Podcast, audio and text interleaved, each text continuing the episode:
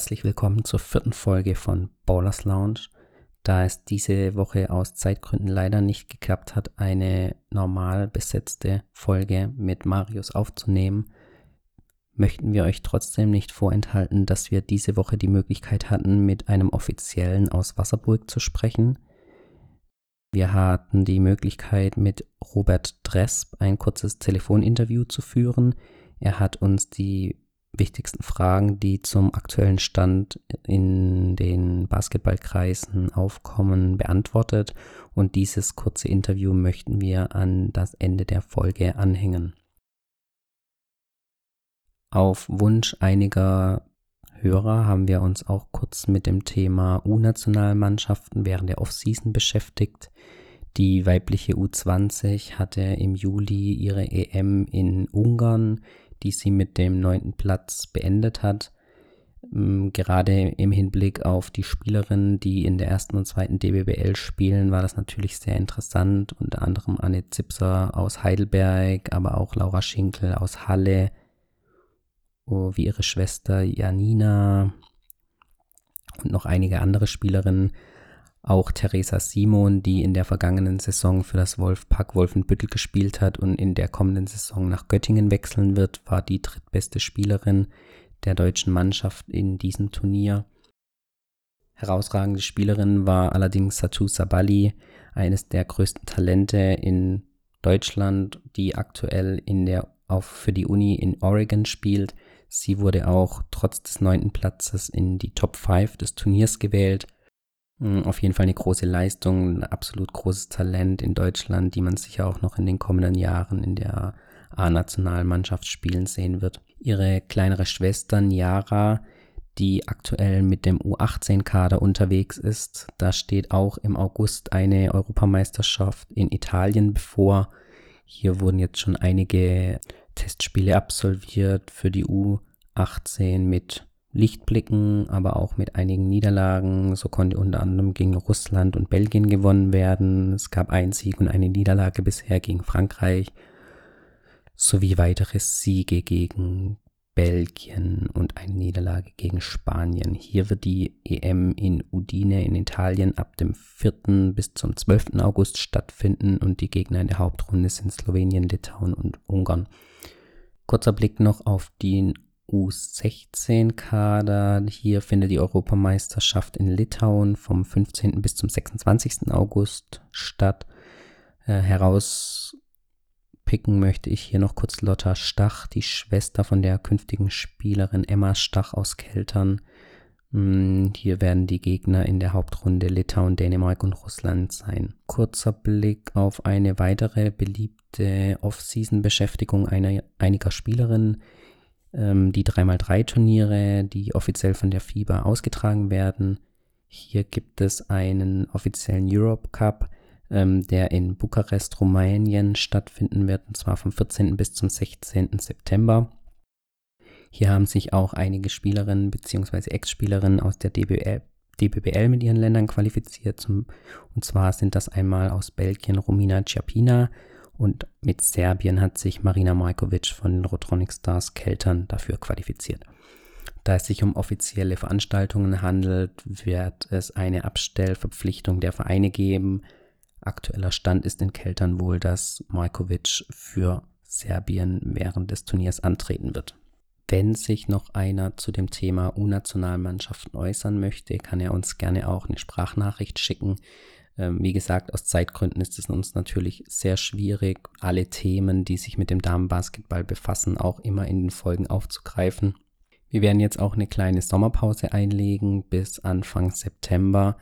Wir werden uns auch nochmal überlegen, wie wir das dann in der kommenden Saison ausrichten möchten, welche Kernthemen wir uns rauspicken werden, die dann in den Podcasts vertieft werden und welche Seitenthemen wir dann ab und zu immer mal wieder in Angriff nehmen werden. Die letzte Folge, das Interview mit Chris Herrenröder, haben wir sehr viel positives Feedback bekommen. Dafür möchten wir uns nochmal recht herzlich bedanken. Ich glaube, Interviews sind immer ganz spannend, um einfach auch einen besseren Eindruck, einen besseren Einblick in die Person zu bekommen. Es hat ja nicht immer jeder die Möglichkeit, sich mit den Personen dann auch mal nach einem Spiel zu unterhalten. Wir möchten versuchen, das weiter zu forcieren. Also wie gesagt, wenn sich jemand für ein Interview bereit erklärt oder hier zur Verfügung stellen möchte, sind recht herzlich, sind immer alle recht herzlich willkommen. Einfach eine kurze Mail an uns und wir bekommen das dann schon hin. Jetzt möchten wir euch nicht länger auf die Folter spannen. Ich werde euch jetzt hier das Interview mit Robert Tresp anhängen und wir sehen uns dann wieder Anfang September. Bis bald.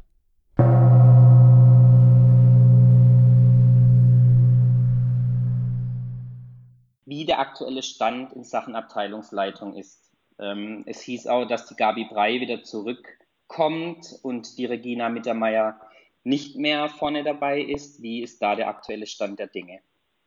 Also, ähm, da kann ich, glaube ich, jetzt ein bisschen die Spannung nehmen, ähm, weil es alles natürlich, wenn man, wenn man jetzt nichts hört, ähm, wird, wird viel hintenrum gesprochen und so weiter, ist jetzt aber äh, alles halb so wild. Regina Mittermeier hat sich äh, schon heute einfach ähm, ja, ich sage, eine mittelschwere Erkrankung zugezogen, die sie jetzt einfach ordentlich auskurieren muss. Ja. Und mit dem ganzen Stress, der jetzt da im Vorfeld entstanden ist, weil so viel Arbeitsaufwand einfach da ist, um diese Neuausrichtung ordentlich zu strukturieren, ähm, war der Heilungsverlauf halt nicht so wie, wie gewünscht und deshalb musste sich jetzt einfach mal eine Auszeit nehmen. Das ist alles, alles, alles in Ordnung. So, zu Gabi Brei ähm, war dann auf unsere Bitte hin, ähm, dass sie uns eben einfach mit der Kaderplanung unterstützt ähm, und äh, uns dahingehend berät an der Stelle. Ja. Und das tut sie natürlich dankbarerweise. Es ist, ähm, ich selbst bin mit, mit Basketball groß geworden. Regina Mittermeier ist, ähm, ich sag mal, als, als Fan und Unterstützer der Abteilung mit ins Team gekommen vor einigen Jahren und hat sich halt jetzt bereit erklärt, die Abteilungsleitung zu übernehmen. Ist aber in der Tiefe ähm, vom Sachverstand her natürlich äh, nicht so sattelfest, wie es eine Gabi war. Ja? Und deshalb ähm, unterstützt sie uns jetzt einfach auch in einer Übergangsphase und ähm, wird uns helfen, den Kader auf die Beine zu stellen. Okay. Und ähm, die Kaderplanung ist aktueller Stand wie weit fortgeschritten und auch die Neuausrichtung, wie Sie ja gesagt haben, möchte man beibehalten. Das heißt, junge Talente mit einigen Erfahrenen oder wie ist da jetzt aktuell der Stand? Ja, also da versuchen wir einen guten Mix hinzubekommen. Also allzu viel kann ich, das muss ich gleich vorweg schicken, noch nicht sagen, ähm, weil da einfach auch in der Vergangenheit schlechte Erfahrungen gemacht wurden jetzt an der Stelle. Und ähm, wir geben jetzt nur Details bekannt, äh, wenn Unterschriften auf den Verträgen drauf sind. Ja.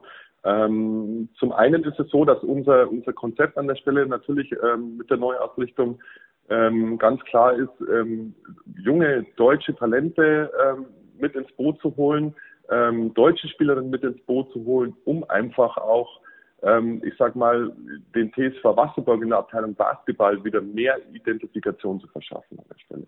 Ja.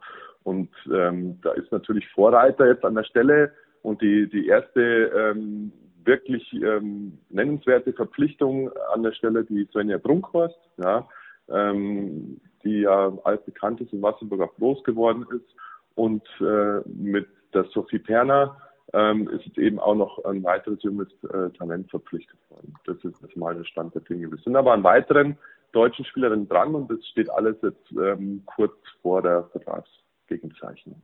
Okay, also man nimmt dann jetzt aktuell dann auch in Kauf, ähm, mit der Neuausrichtung dann eben für die kommende Saison jetzt vielleicht nicht gleich wieder um den Titel mitspielen zu können, ähm, was man jetzt, wenn man ganz gemein ist, ja eben auch sagen muss, dass die Fans ja mit Sicherheit aus den letzten Jahren in Wasserburg jetzt auch sehr erfolgsverwöhnt waren.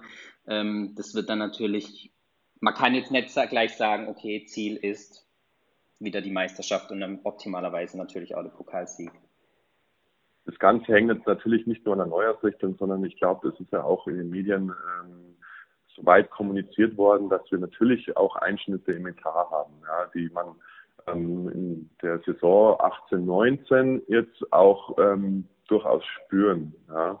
Und äh, da ist es natürlich umso wichtiger, dass uns eine, eine Gabe frei unterstützt mit ihrem Know-how, ähm, weil sie eben ganz genau alle Vertragsstatuten und so weiter kennt und ähm, ja, also so, so muss man natürlich auch seine Einschnitte machen an der Stelle. Und ich glaube, es ist zudem ja eh ein schmaler Grad, ähm, zum einen eine Identifikation mit dem Verein herzustellen, jetzt gegenüber der Fans und so weiter, auch, ähm, dass, dass man eine Mannschaft findet, die äh, als Team funktioniert und wiederum auch erfolgreich zu sein am Ende. Ja, und äh, das ist jetzt eigentlich die, die, die große Aufgabe. Ähm, über Ziele haben wir auch gesprochen. Natürlich ähm, ist es unser Ziel, in die Playoffs zu kommen. Ja, das man mal ganz klar sagen. Ähm, und äh, das nächste muss man gucken, wie sich das alles entwickelt. Also ähm, wenn es irgendwie geht und wir um die Meisterschaft mitspielen können, am Ende tun wir das natürlich. Ja. In Sachen Trainer gab es auch schon Gerüchte. Können Sie da dazu was sagen? Aktuell heißt wohl die Co-Trainerin Corinna Kolarovic ähm, steht genau. auf jeden Fall schon fest. Äh, wer wird genau. Head Coach?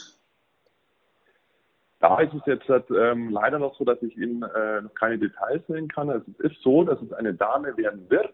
Ja, die kennen Sie jetzt aber vielleicht aus dem deutschen Basketball, aber noch nicht aus, äh, als, als Head Coach in der Form. Ja. Aber dazu könnte ich erst mehr ähm, sagen, wenn äh, da wirklich die Tinte trocken ist.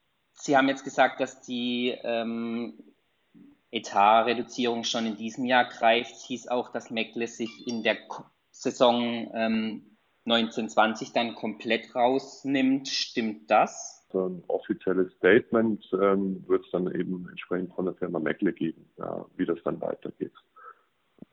Vielleicht noch ein ganz kurzer Ausblick dann schon auf den ersten Spieltag, Season Opening in Keltern. Da geht es dann gleich gegen den deutschen Meister. Äh, Wasserburg, auch Pokalsieger in der abgelaufenen Saison, wird sicher ein ein interessantes Spiel. Was sind Ihre Erwartungen grundsätzlich an den ersten Spieltag und aber auch im Speziellen dann an das Season Opening dann in Keltern? Ähm, puh, ja, die Erwartungen an die Mannschaft. Also ähm, wir sind ja praktisch jetzt am Anfang, ja, und wenn wir dann in der Vorbereitung sind, könnte ich aus sportlicher Sicht vielleicht noch ähm, genauere Details nennen. Unser Ziel ist es an der Stelle natürlich ein gutes Spiel abzuliefern am ersten Spieltag. Ja.